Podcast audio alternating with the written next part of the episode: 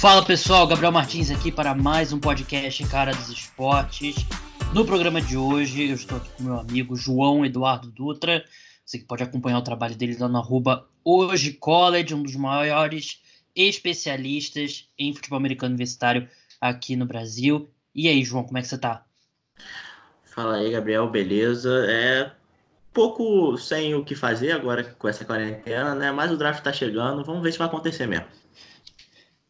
É, ao que tudo indica, até, é bom a gente falar sobre isso, né? Ao que tudo indica, o draft, o draft vai acontecer normalmente no final de abril, mas num formato diferente, né? Deve ser um programa de estúdio, lugar fechado, sem público, e eles vão encontrar uma forma ali de cada time ir anunciando a sua escolha, então não vai ter público, não vai ter o, o jogador subindo para apertar a mão do, do comissário, então vai acontecer, só vai acontecer de uma forma diferente. Então, o programa de hoje é justamente sobre o draft, mas passado essa free agency, não que a free agency tenha, free agency tenha acabado, mas passou a primeira onda de contratações, como eu falei do último programa com o José Paulo Mendes, e agora só tem um outro nome importante ainda disponível, mas as, os principais jogadores, o grosso, já foi contratado.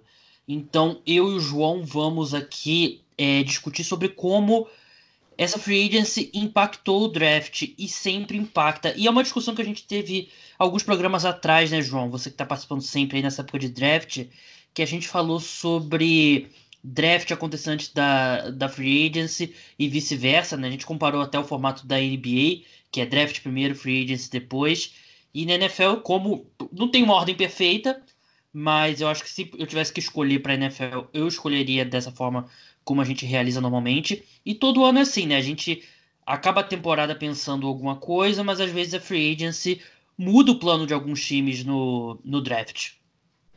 É verdade, alguns times que tinham é, necessidades muito claras acabaram atacando essas necessidades na free agency com os grandes nomes. Aí acaba virando, acaba mudando a direção no draft. É, e a gente vai discutir isso. Times que é, tinham buracos é, talvez não consertaram completamente, mas não é um buraco tão grande é, é, para o draft como, como já foi com a free agency. É, e assim, acho que tem muita. Tem aquele clichê, né? Bons times se, consertam, se constroem pelo, pelo draft e tal. E acho que é clichê porque é, tem uma parte de verdade. E eu, claro que acredito, acredito, assim como eu sei que o João também acredita, que a base de um time vencedor você realmente constrói no draft.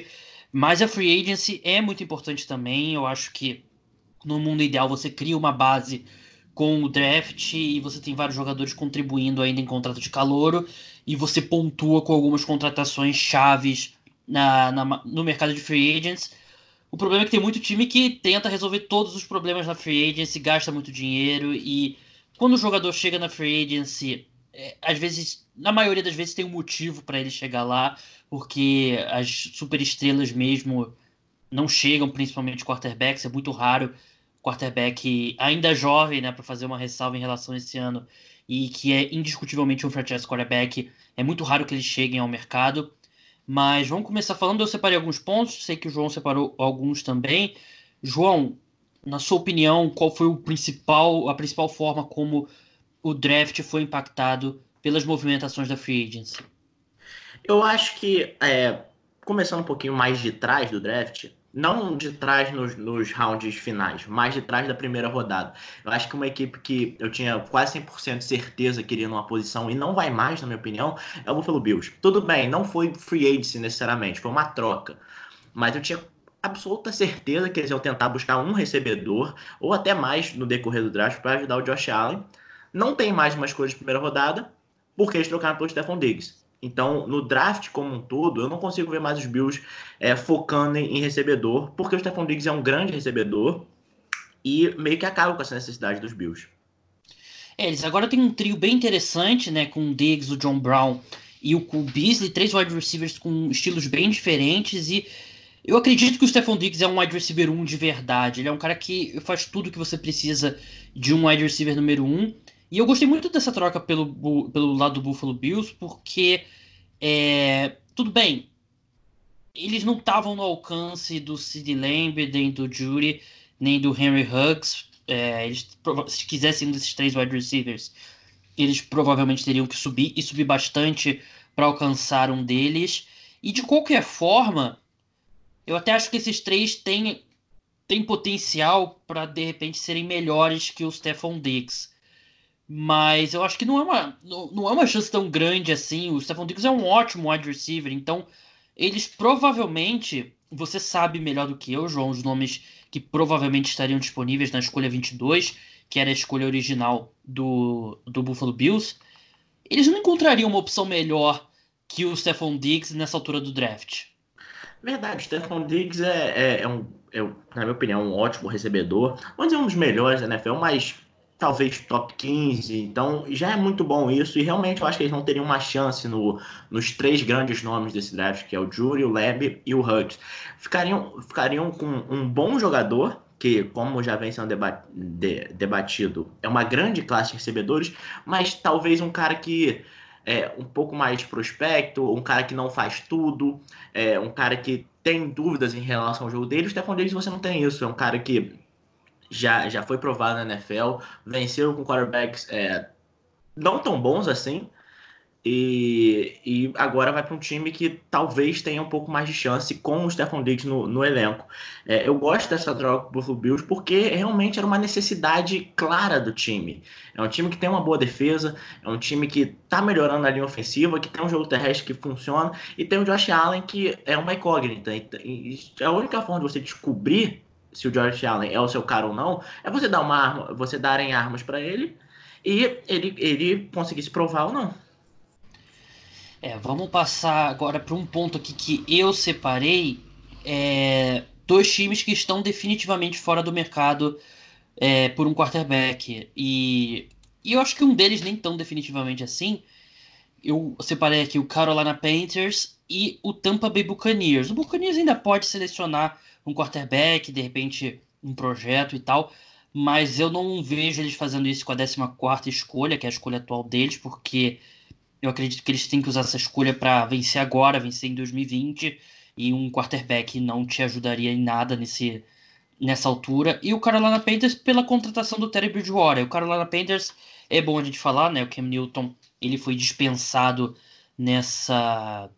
Né, a gente tá gravando aqui na terça-feira e era algo já esperado. Eu achei que o Carolina Panthers lidou muito mal com essa situação do, do Cam Newton, porque eles, com a nota que eles divulgaram quando anunciaram que tentariam trocar o Cam Newton, eles cortaram qualquer valor do Cam Newton, porque já era basicamente um adeus, né? E nenhum time vai pagar uma escolha quando pode esperar uma semana e ter o Cam Newton de graça, que foi exatamente o que aconteceu a dispensa do Cam Newton não impacta tanto assim, eu acho que impacta muito mais o fato de eles terem contratado o Terry Bridgewater, né? E assim, eles perderam o Cam Newton, perderam o Luke Kuechly, perderam o Greg Olsen, mas eles investiram, por exemplo, no wide receiver, né? No, no Robbie Anderson, e parece que eles vão dar uma chance de verdade pro Terry Bridgewater mostrar que ele pode ser o, o futuro imediato da franquia, pelo menos. Mas, na minha opinião, essas duas equipes estão fora do mercado para um quarterback na primeira rodada. É, concordo com você. É, o Carolina Panthers é uma situação esquisita, porque em nenhum momento parecia que eles realmente estavam no mercado de um quarterback. É, quando o Matt Rule chega, ele chega falando que não, que a Newton é o cara, que era tô doido para treinar ele, e no período, num período muito, muito curto de tempo, eles anunciam que liberaram ele para ser trocado e eles assinam com o Terry Bridgewater. Então não teve nem aquele momento que assim, ah, então agora eles vão pro draft. É, o Tom Brady Buccaneers já, já é uma situação diferente. Você contratou o Tom Brady, cara. É, ele tem 42 anos?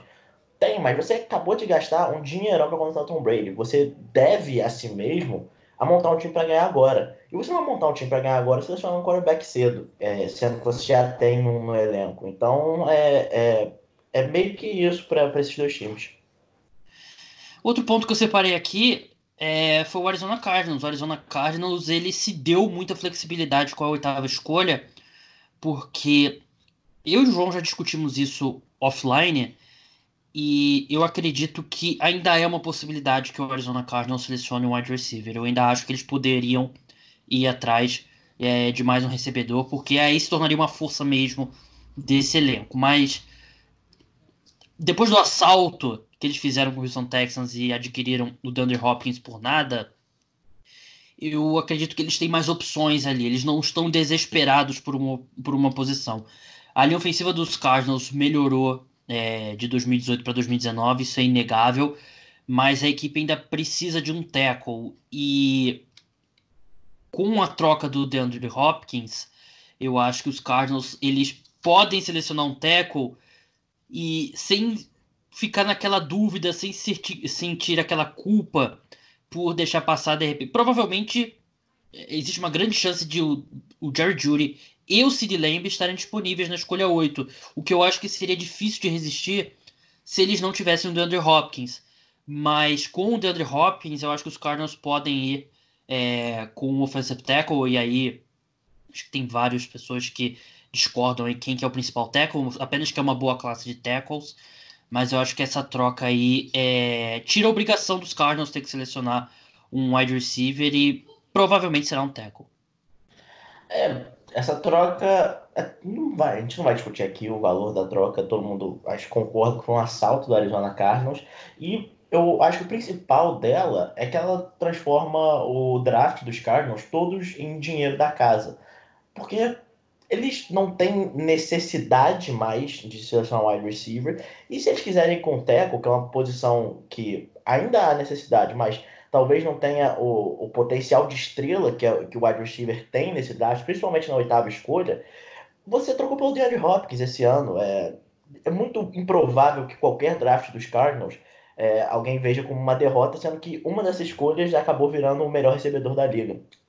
Mas eu concordo, eu já achava isso antes, o Gabriel sabe, eu já achava que os Cardinals iriam de tackle é, na oitava escolha. É, é, uma classe muito boa e tem, tem tackles que eu acho que combinam com o estilo de jogo dos Cardinals. Agora, se eles realmente ficarem lá, lembrando que eles podem trocar para trás, agora também virou uma bela oportunidade para isso.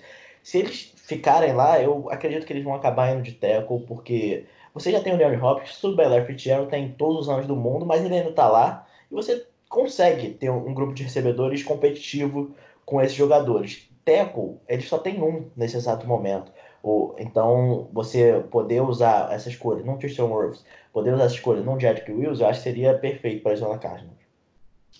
É, o histórico de tackles no, no, top 10 do draft não é dos melhores, né? O histórico recente. Então, eu, eu acho que o wide receiver seria muito mais seguro só que com, de novo, com a troca do DeAndre Hopkins, os Cardinals não estão desesperados por wide receiver. E os Cardinals é o time que mais usa wide receiver na liga. É um time que tem a maior parte dos snaps com quatro wide receivers em campo. Então é um time que agora tem, acho que você tendo o DeAndre Hopkins de um lado, o Christian Kirk do outro e o Larry Fitzgerald no slot, é um trio de respeito. Então ele, eles ganham outras possibilidades e como o João falou, trocar para trás também Acho que seria bem interessante um time que, que esteja assim muito em alta com um dos principais tackles ou um dos principais wide receivers e os Cardinals conseguir acumular mais escolhas. Se eles conseguem trocar, sei lá, por exemplo, os Jets estão apaixonados pelo, por um dos tackles ou pelo Jerry Judy.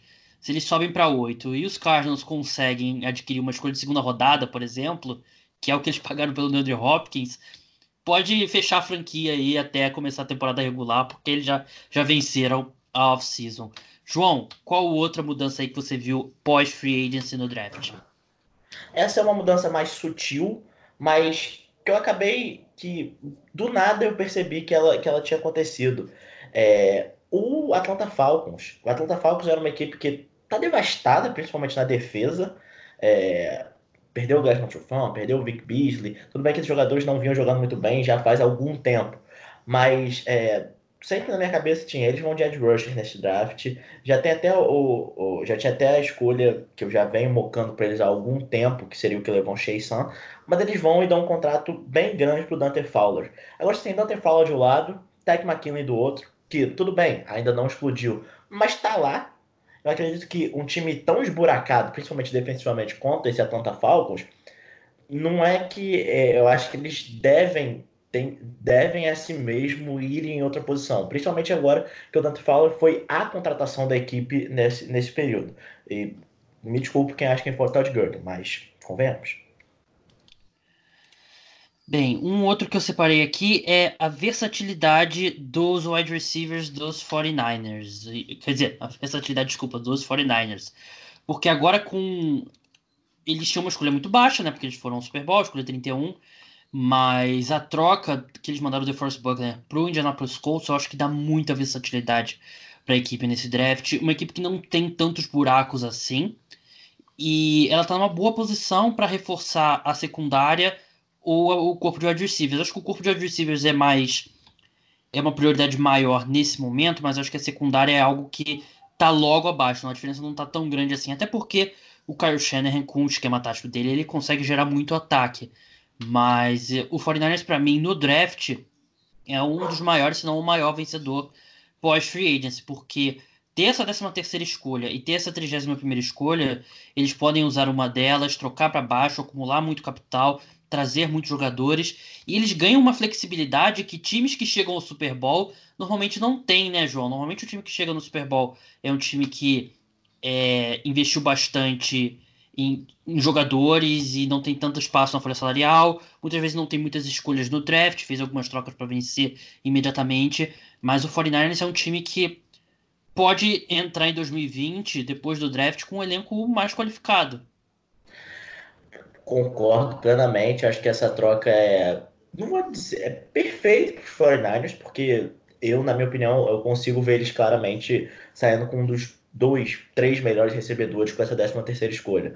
E você trocar o DeForest Buckner, que é um, na minha opinião, talvez um ótimo jogador, mas é um defensive tackle, por um dos três melhores recebedores, e não só três melhores recebedores, os três melhores recebedores dessa classe de recebedor, que é uma das melhores dos últimos anos, é espetacular. Tudo bem, eles perderam a Manuel Sanders esse ano, mas tem é, chances reais de saírem do draft com talvez é, Debo Samuel e CD Lamb como recebedores, ou Debo Samuel e Jerry Judy como recebedores.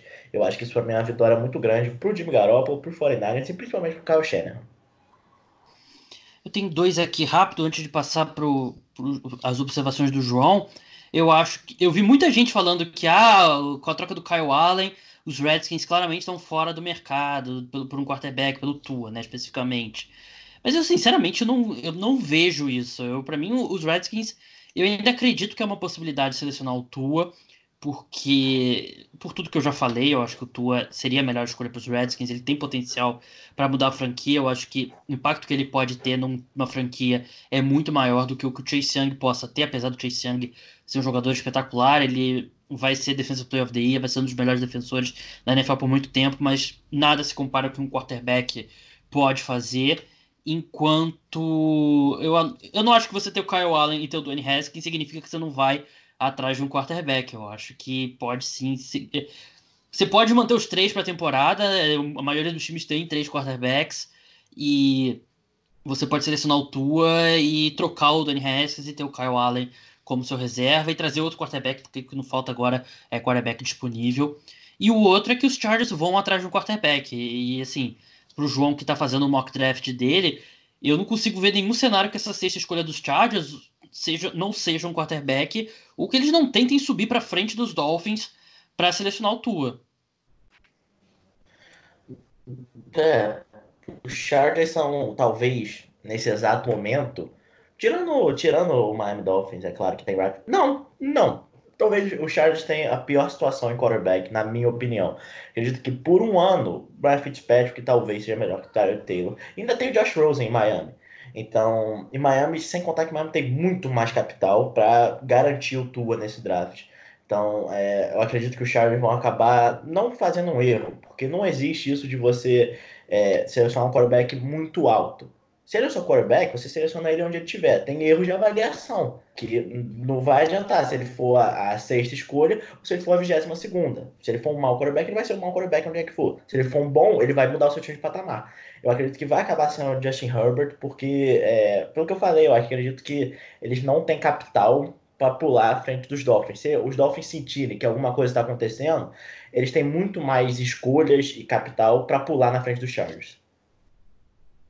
É, isso é verdade, mas. Sabe, uma coisa que eu vi até num reply num tweet seu é. Os Chargers, sobre os Chargers terem reforçado o lado direito da linha ofensiva. Sobre eles terem trazido o Brian Bulaga. Será que não é um sinal de que. O Brian Bulaga, que quando saudável é um dos melhores right tackles da NFL. Que não é um sinal de que eles estão indo atrás de um quarterback canhoto, não?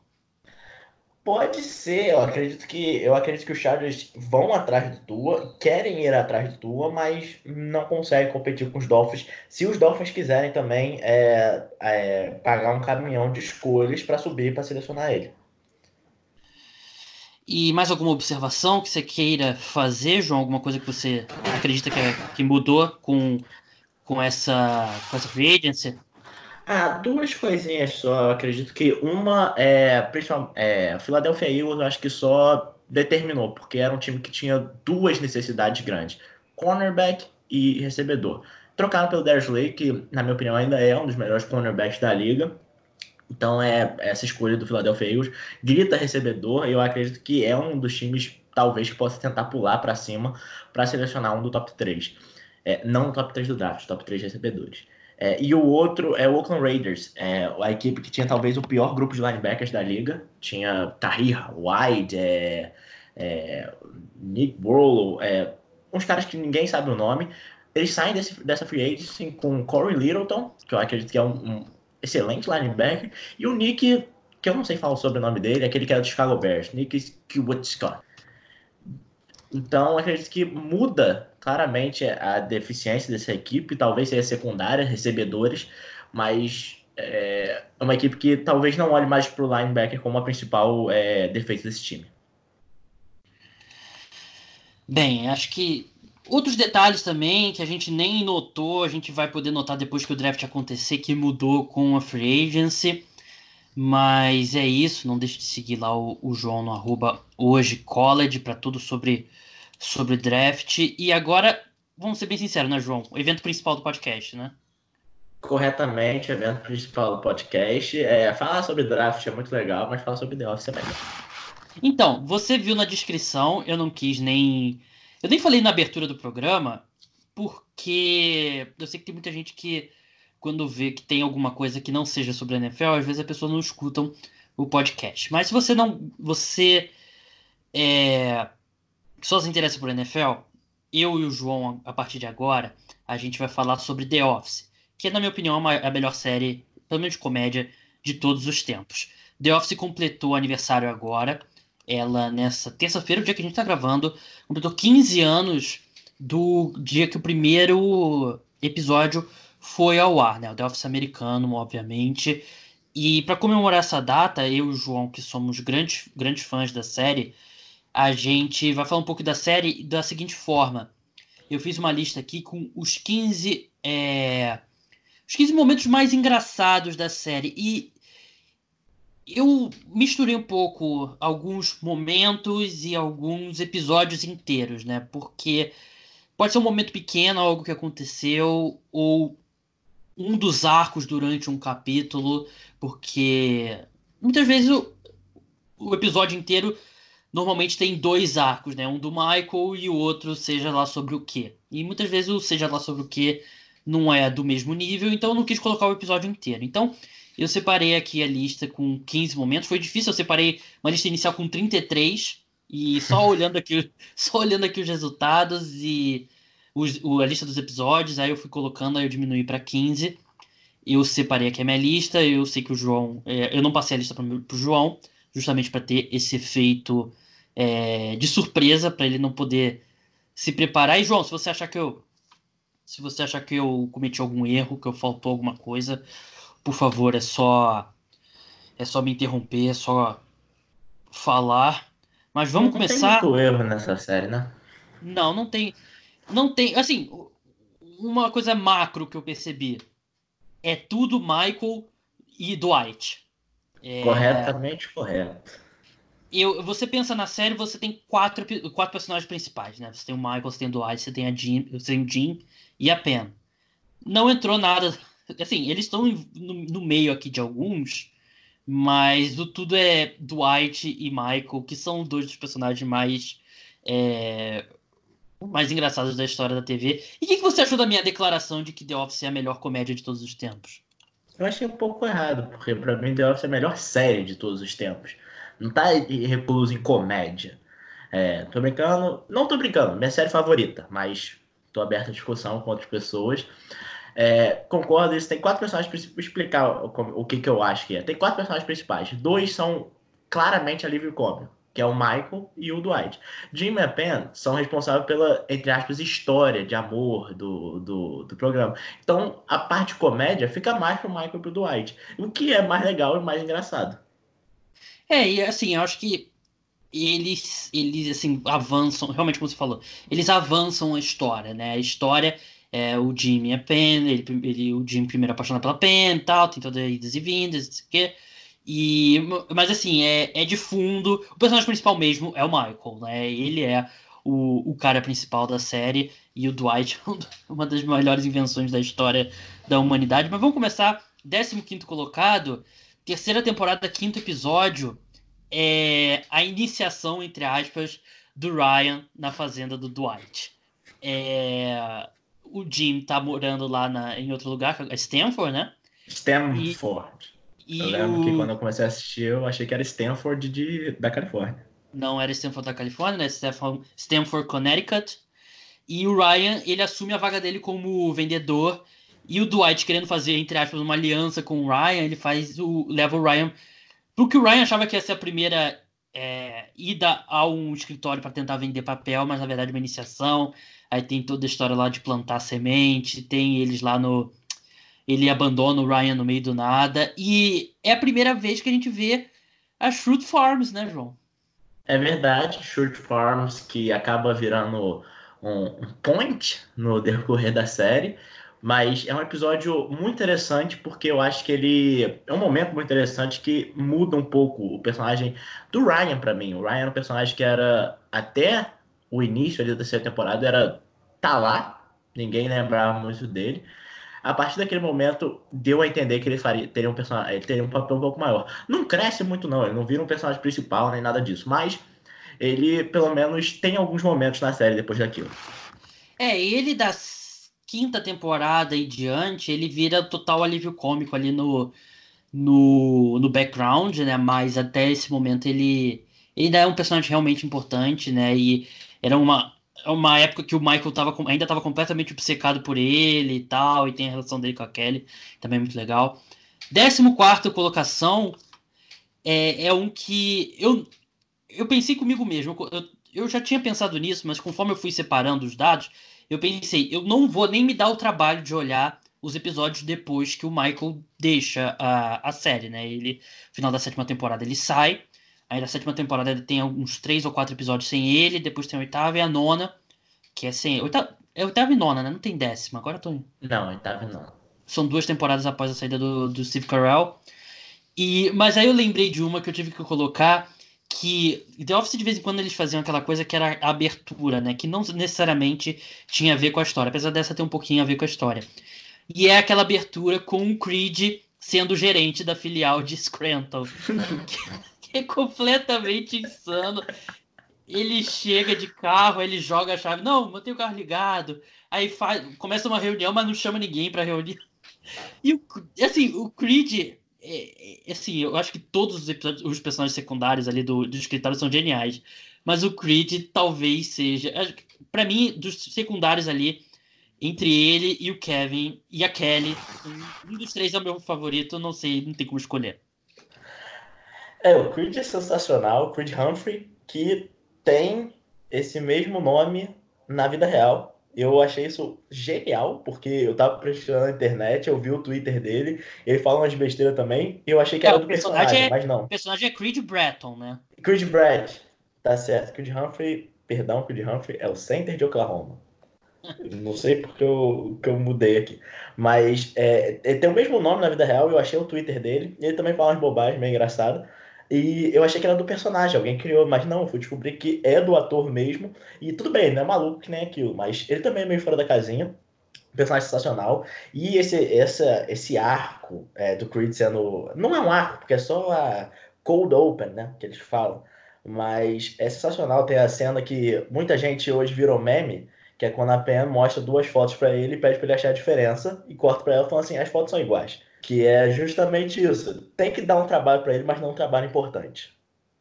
É, e a gente tem que falar também, primeiro, The Office talvez seja a série. Acho que só tá atrás de Bob Esponja em termos de meme que produziu pra, pra internet, né? The Office, quase cada episódio é, tem um tem um. Tem um. Tem um meme, né? E uma coisa também que é interessante, né? Tem alguns atores da série que escrevem também as, os episódios, né? A, o BJ Novak, né? O, o Ryan é um deles. A, o Paul Lieberstein, que ele chega a ser o, o, cara que manda, que é o showrunner da série, né? Da, da quinta temporada em diante, né? Depois que o Greg Daniels sai. Se eu não me engano, ele sai para fazer o, o, o, Parks and Recreation. Parks, acho que é. É, ele com certeza faz Parks and Recreation. Eu não sei se ele deixou The Office para fazer Parks and Recreation. Ele faz também o aquela da The Good Place, Good né? Place. O, é, o Greg Daniels, um, um gênio. Então a Mindy Kelly, o, o BJ Novak e o Paul Lieberstein, que é o, o Toby, o BJ Novak, o Ryan, a Mindy Kelly, a Kelly, eles também escrevem para a série, né? E eu acho que isso contribui também bastante avançar aqui agora para a décima terceira. E esse é um episódio inteiro que eu coloquei, que é o episódio que o Daryl pede um aumento para o Michael. E é logo no começo. Logo no começo tem o, o, o, o Roy tentando bater no Jim e é impedido pelo, pelo, pelo Dwight, né? E aí o Daryl pede um aumento pro Michael, porque ele diz que ele tá fazendo mais trabalho. Aí ele descobre que o Michael tá usando um terno de mulher. Aí ele. E aí os dois e o Toby vão para Nova York negociar um aumento pro Michael com a Jam. E é outro episódio é, sensacional. É muito bom esse episódio. Eu gosto principalmente quando o Daryl ensina, entre aspas, gírias da rua pro Michael. É. E o Michael a, a, acredita em todas. E muito bom. E o, acredito que o arco. Não é o arco, é tipo, é rapidinho, mas do terno de mulher é muito engraçado. Todo mundo para o que tá fazendo para olhar o terno. E realmente é um terno feminino. muito bom esse episódio. É, passar agora para décimo, décimo segundo colocado, que é o primeiro episódio da terceira temporada. É o episódio. É, eu separei um momento, mas o episódio como um todo é muito engraçado é, eu botei o momento que o Michael beija o Oscar. É o, é o episódio que o Michael ele revela que o meio sem querer ele revela pro, pro escritório todo que o Oscar é gay. E isso tudo culmina com aquela reunião que o Michael chama e ele, para provar, seja lá o que ele queria provar, ele dá um beijo no Oscar. Aí ele pede, pede desculpas pro Oscar, porque acha que realmente o, o Michael não sabia lidar com pessoas, mas ele, no fundo, ele gostava de todo mundo que estava ali no escritório, com exceção do Toby. E um, um detalhe que eu não lembrava, eu estava revendo antes da gente gravar, é que ele beija o Oscar e tal, isso aqui, aí vai o Dwight tenta beijar o Oscar. E eu tô começando a chorar de rir aqui só de lembrar, cara. É outro episódio espetacular. E ali, ali, assim, entre a terceira e a sexta temporada, The Office era o LeBron do Miami Heat. É, eu, daquela, ali, dali no começo da terceira temporada, os personagens, talvez um pouquinho na segunda, é, mas e realmente ali na terceira os personagens secundários começam a ter uma importância maior, você começa a ter um background maior entre com Oscar, Kevin, Toby, todos esses caras que antes estavam lá e de vez em quando faziam uma piada. Agora você entende, tem uma construção de personagem. E aí eu inicio a construção do personagem do Oscar, que ele é gay. E é, detalhe interessante dessa cena, é, por mais que hoje isso não poderia acontecer, mas ela foi improvisada. No roteiro, dizia que o Steve Carell só tinha que dar um abraço nele. O Steve Carell sentiu que no momento era legal dar um beijo. Tanto, tanto é que a, a, a, reação de todo mundo é genuína, a reação do Oscar é genuína. E um detalhe que eu gosto desse episódio também é. A gente já falou que nessa temporada o Jim tá morando em outra cidade, mas ele manda pro Dwight um radar de gay ou um gay Ah, é verdade. O, o Dwight é. vai. É só. Explicando, é só um detector de metal. Só que ele botou lá gay, sim ou não. Então o Dwight passa no Oscar pelo cinto e apita. Ah. E ele fica todo, todo. De repente ele passa pelo próprio cinto dele. e as é caras bom. que o Rain Wilson faz é muito bom.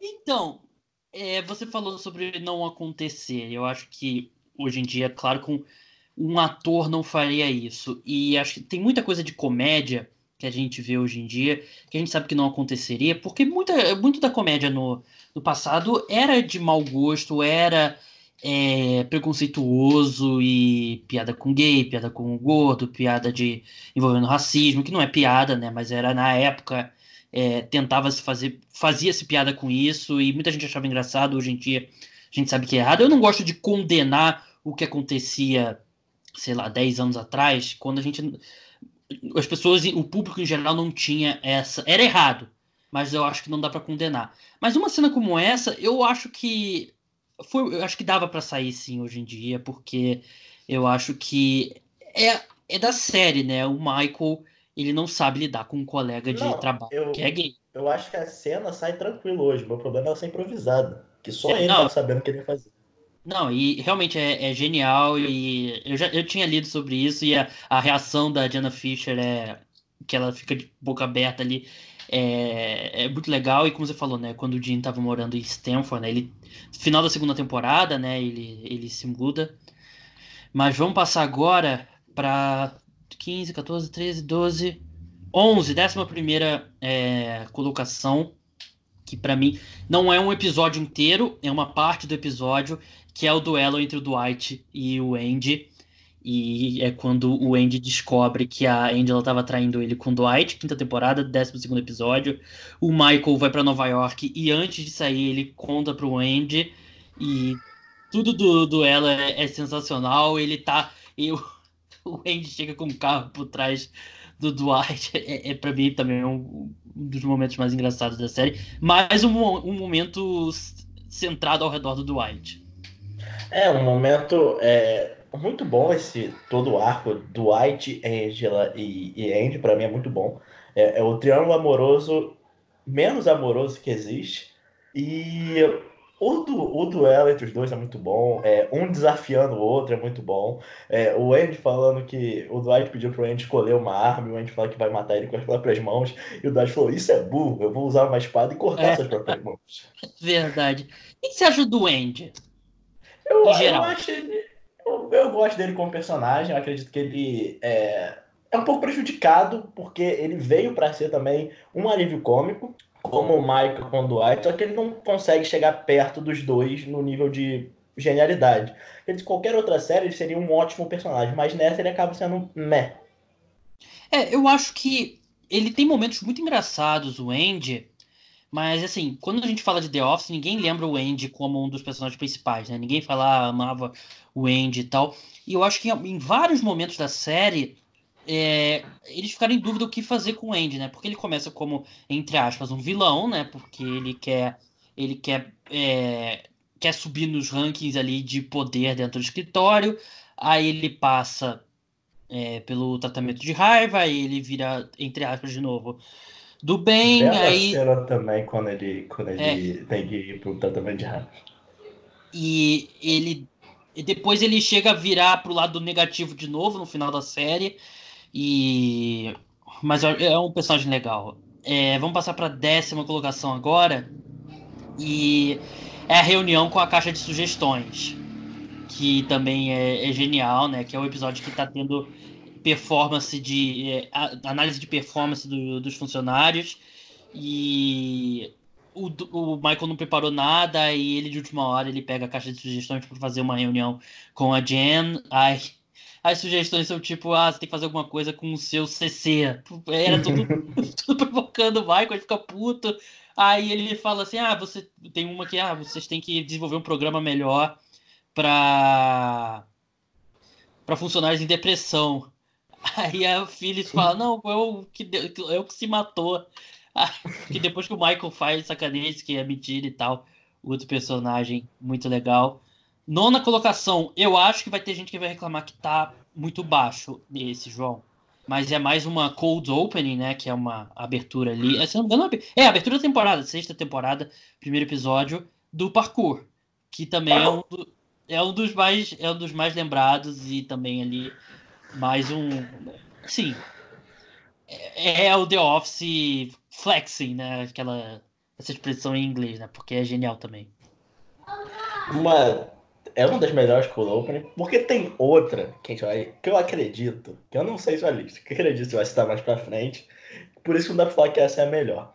Mas é muito bom. É, de novo, três personagens foram feitos só para serem engraçados, basicamente: Michael, Andy e Dwight.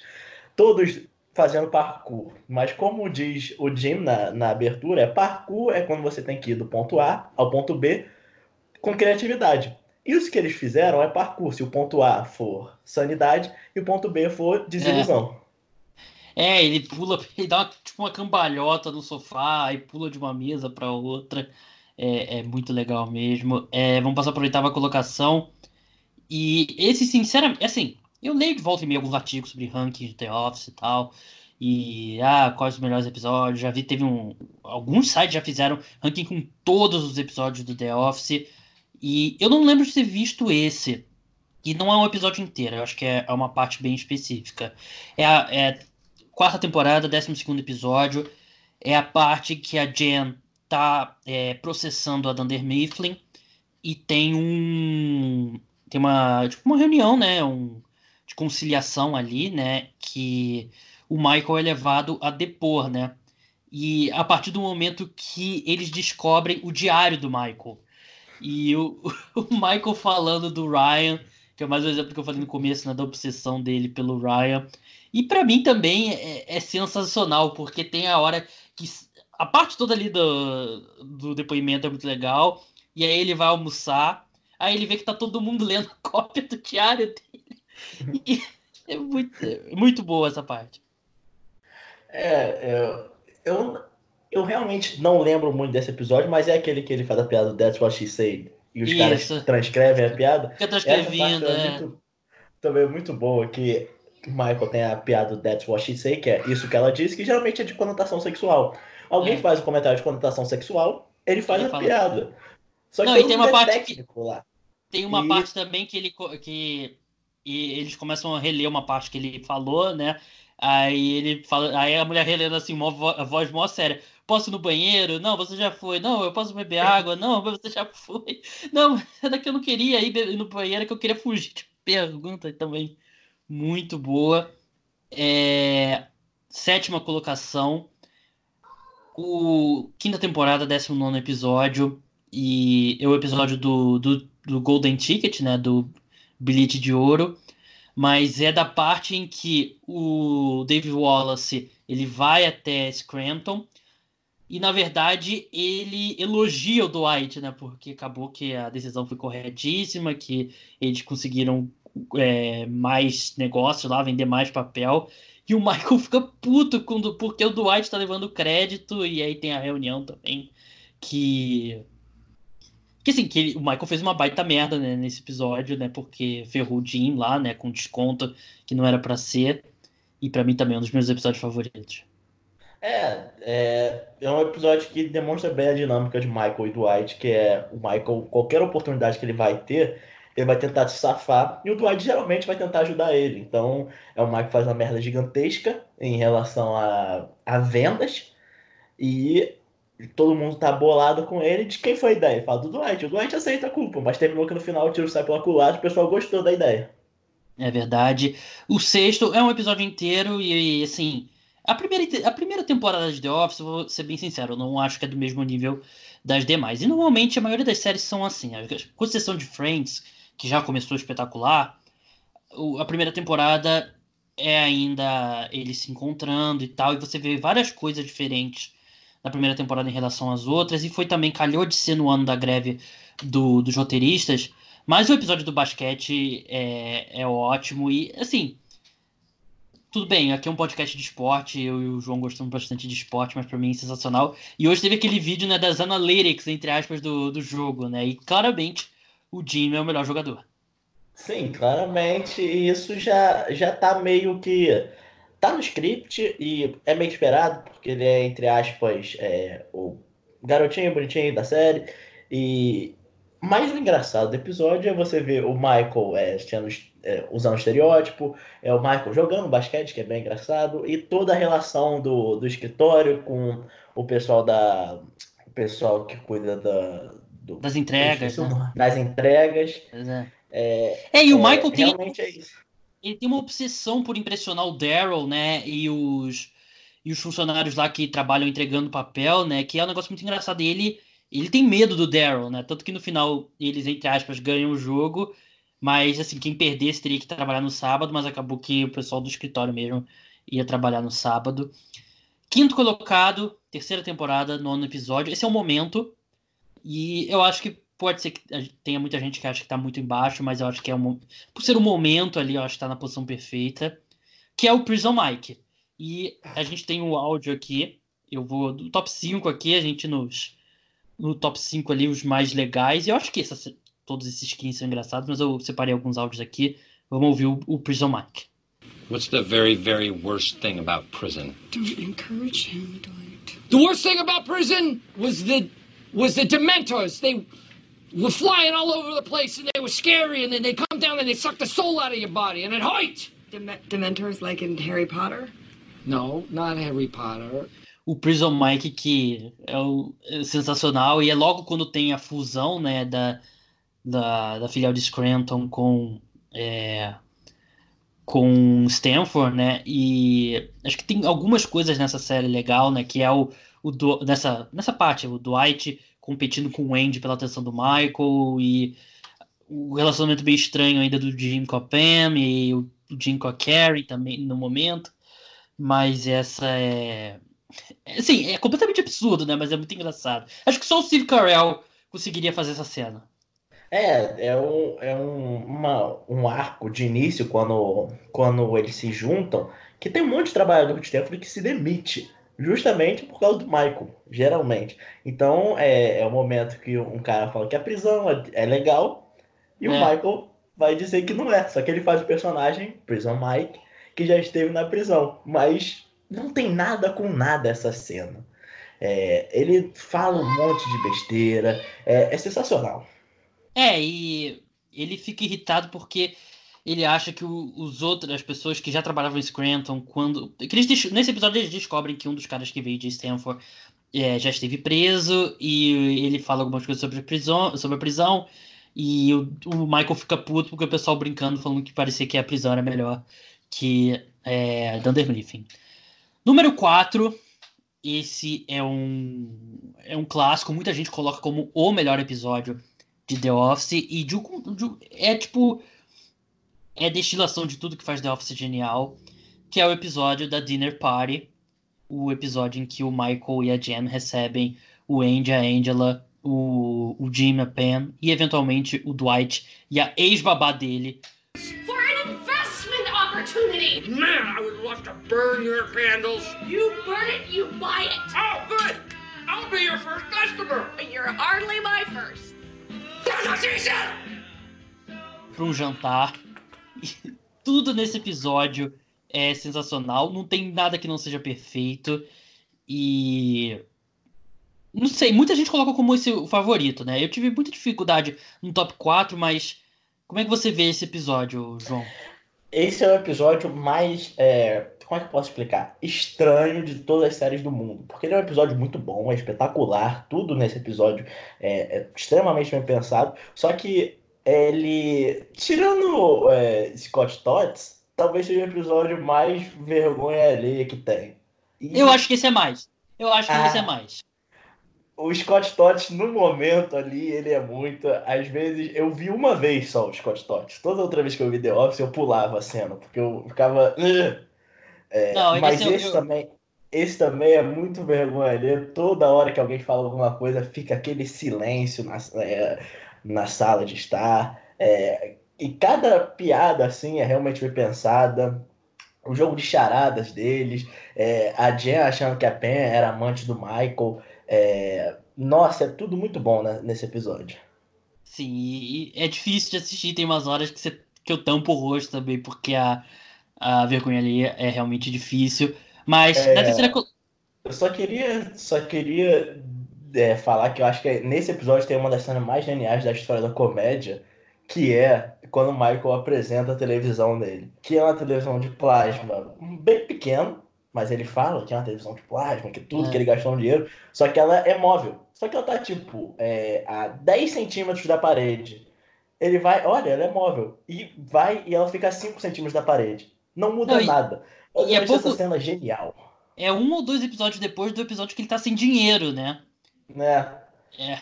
E, E a gente tava- e ele- e no final do episódio, a, a, a, a Jen acaba quebrando a televisão. É, sensacional. A gente falou desse episódio, não terceira colocação, Scott Tots.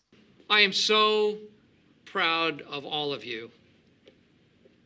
Derek and LaFerve and and Ben and Ayana and Michaela and Nikki and Jason and I'm sorry, okay, sorry, spacing your name. I'm Zion. I'm Michaela's younger brother. Well, Zion, I am not paying for your tuition. Which brings me to my main point, and that is that I will not be able to pay for anybody's tuition. I'm so, so sorry. Excuse me? episódio que o Michael ele ele prometeu para umas crianças há muitos anos atrás que ele pagaria pela universidade delas e só que ele obviamente não tem dinheiro para pagar e ele tem que eles tentaram várias vezes convidar ele lá para um evento e tal porque o pessoal muito grato pelo que ele prometeu só que ele tem que ir para a escola para falar que ele não tem condição de pagar a faculdade de ninguém e Assim, eu- você falou, né, João? A gente precisa ficar muito nesse episódio, que a gente acabou falando um pouco. Mas pra mim também é outro. Acho que o dia que o Steve Carell entrar no Hall da Fama, ele falando com os alunos de que ele trouxe bateria de laptop pra compensar, entre aspas, eu acho que vai ser um dos primeiros highlights que vai aparecer do Steve Carell. É, é um episódio extremamente cringe, na minha opinião, porque é, você sabe o que vai acontecer e tem que acontecer, mas você não, não, por favor, não. Não, não aconteça. Mas, mas é isso, é um episódio que é o Michael em sua essência. É o Michael, aquele cara que quer ser o cara legal, quer ser o cara. Ele acaba. Ele tem um coração legal, ele quer ajudar todo mundo, mas ele não pode. Então ele acaba indo pela maneira mais errada possível. É verdade. Segunda colocação. Eu, eu acho que do. Acho que do. Vamos ver mais ou menos aqui. Do, do 10 pra cima. Acho que do 11, 12 pra cima. Acho que seria o momento mais engraçado de. Acho que todas as séries de comédias que já existiram na face da Terra. E The Office tem um milhão desses. Mas na segunda colocação eu coloquei o episódio que o Michael queima o pé no, no grill. I enjoy having breakfast in bed. I like waking up to the smell of bacon. Sue me. And since I don't have a butler, I have to do it myself. So, most nights before I go to bed, I will lay six strips of bacon out on my George Foreman grill. Then I go to sleep. When I wake up, I plug in the grill. I go back to sleep again. Then I wake up to the smell of crackling bacon. It is delicious, it's good for me, it's a perfect way to start the day. Today I got up, I stepped onto the grill, and it clamped down on my foot. That's it. I don't see what's so hard to believe about that. do George Foreman Grill, que tem tudo o Michael querendo ser tratado como alguém que teve uma- um grande trauma. E pra gente que é fã de NFL, João, tem o Dwight com uma concussão. É, é o, é o episódio, o Michael tem uma lesão, entre aspas, ele queimou o pé no grill, a explicação é genial, porque ele queimou. É. É, aí o Dwight, aí ele pede pra alguém resgatar ele. O Dwight, como um bom sidekick, vai correndo, mas correndo tanto que ele acaba batendo com o carro no poste e sofre uma concussão. Ele vomita no carro, aí o pessoal tem que levar o Dwight pro hospital e o Michael vai junto. Só que o Michael é, querendo ser atendido, o Dwight, vão fazer um, um, um, um, um, scanner na cabeça do Dwight, o, Dwight- o Michael quer botar o pé lá dentro pra ver se tem alguma coisa. É, É, é sensacional esse episódio. é, e é tudo é sensação. É o Michael querendo receber atenção, né? É o cara que. Ele é um cara solitário, né? E ele tem as pessoas que trabalham com ele como a família dele, e ele queria receber aquela atenção, mas é outro episódio genial. Número um, acho que vocês já devem ter é, deduzido.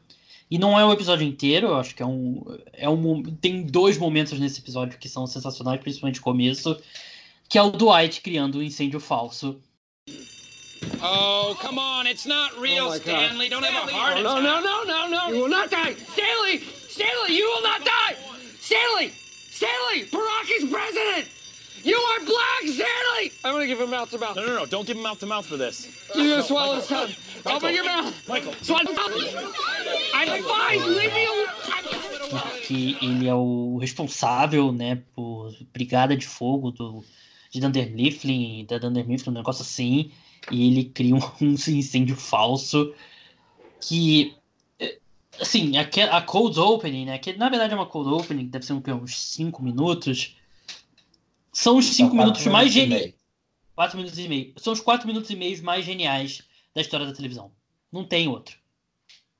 É sensacional, é toda essa cold opening, é, o início dela, o rosto, não, não tem o que falar dela. É, a ideia de ser um incêndio falso para alertar as pessoas sobre um possível incêndio. É o Dwight sendo, sendo é, usando disso para o pessoal lembrar suas instruções, mas não dando certo, porque é o The Office e todo mundo começa a se desesperar. Então, a cena dele botando fogo é muito boa. A frase que ele fala que é, é geralmente fumar mata, mata as pessoas, hoje vai salvar vidas.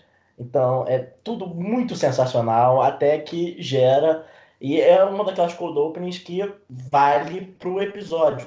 Muitas vezes a cold opening é tipo largada e o episódio tem alguma tem outra história, mas essa não. A cold opening gera toda a trama do episódio. E eu acho que é uma que, se você não é fã de The Office, e eu acho que se você não é fã de The Office, provavelmente não tá escutando mais, mas é uma que dá para assistir fora de contexto, que vai ser engraçada e vale a pena. Você pode busca lá no, no YouTube Fire Drill e que você vai achar e é espetacular. E tem outra parte que é muito boa, que é a parte da aula de, de CPR, né, de de massagem cardíaca, né? Que aí o, vira uma confusão como a gente esperaria no, como você falou, né? Esperaria no escritório. Mas voltando para cold opening, João, é qual que é o de tudo que acontece ali, que acontece muita coisa. Acho que dá para fazer um podcast só sobre aqueles quatro minutos e meio. Mas qual que é o momento mais engraçado? Eu, eu o momento que eu mais rio, é tipo, tem centenas de momentos mais engraçados. Mas é quando no, no começo, tá tudo rolando, entre aspas, como o Dwight espera. Ele fala, checa a maçaneta pra ver se tá quente, pode ter fogo no corredor. E vai rolando. Até que eles checam a última maçaneta. Tá quente. Ele falou, o que, que vocês fazem agora? E o Michael grita, agora é cada um por si. E sai todo mundo correndo. Aí derruba a câmera, derruba... tem uma hora que derruba a câmera. Kevin né? derruba a câmera. Aí vira um pandemônio geral. É, e aí gera toda a, brilhança. É que é, tem o um momento que a Angela joga o gato pelo teto e o gato cai do outro lado. Não, pra mim, pra, o meu favorito é quando o Kevin quebra a, a vending machine. A, ele uma confusão, ele vai morrer, ele tá saqueando a máquina. O, o Michael ele pega, pega, sei lá, uma, uma impressora gigante, joga pela, pela pela janela, janela. para ver se consegue quebrar a janela e pedindo socorro. Nossa, é tudo muito Não, sensacional. Todo esse episódio. o, o Oscar sobe no teto é, pra tentar escapar.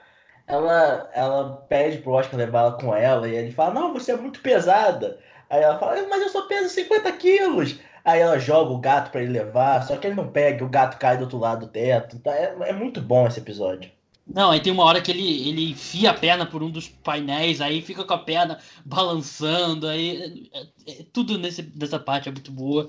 E assim que terminar a gravação aqui, eu vou colocar pra, é, pra assistir. Alguns que acabaram não entrando na lista, o Dwight imitando o Jim, que é um clássico. É... Eu, eu acho mais engraçado ao contrário.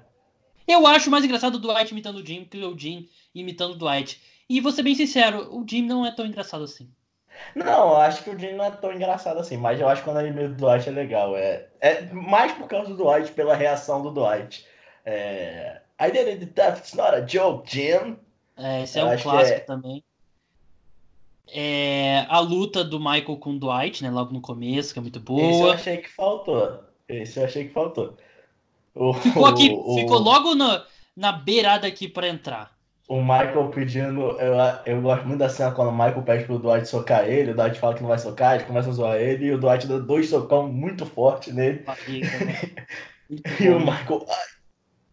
Quando o Dwight acha que se tornou um novo gerente, mas é, é mentira, é um truque do Michael. Quando o Michael manda acidentalmente uma foto da Jam de topless para todo mundo, também é genial. gosto também do Shrewd Bucks. É verdade. Esse é mais. é- eu não lembro direito quando que é, mas. É, muito É quando, quando o Michael vai fazer a entrevista em Nova York pro emprego da Jam, Ah, o é. Dwight acha que virou. Que o Michael falou que se ele ganhasse a promoção, o Dwight ia virar o novo gerente. Então o Dwight É. já assume que ele é o gerente. Ele pinta o escritório de preto, ele cria uma moeda para parabenizar seus, seus funcionários. É o final da. É o final da terceira temporada, mas tem muitos momentos aqui, então. Parabéns para The Office completando 15 anos. João, muito obrigado pela participação e até a próxima. Valeu, gente. Obrigado. Bem, é isso. Meu nome é Gabriel Martins. Vocês estiveram comigo e com o João Eduardo Dutra, arroba hoje college. É, o programa volta aí. Vou ser bem sincero, não decidi ainda se tem mais um terceiro programa essa semana ou vai ser só no domingo. Mas acompanhem lá o Twitter, arroba cara dos esportes, que vocês ficam por dentro e não perdem nenhum episódio. Então é isso, pessoal. Até a próxima. Tchau!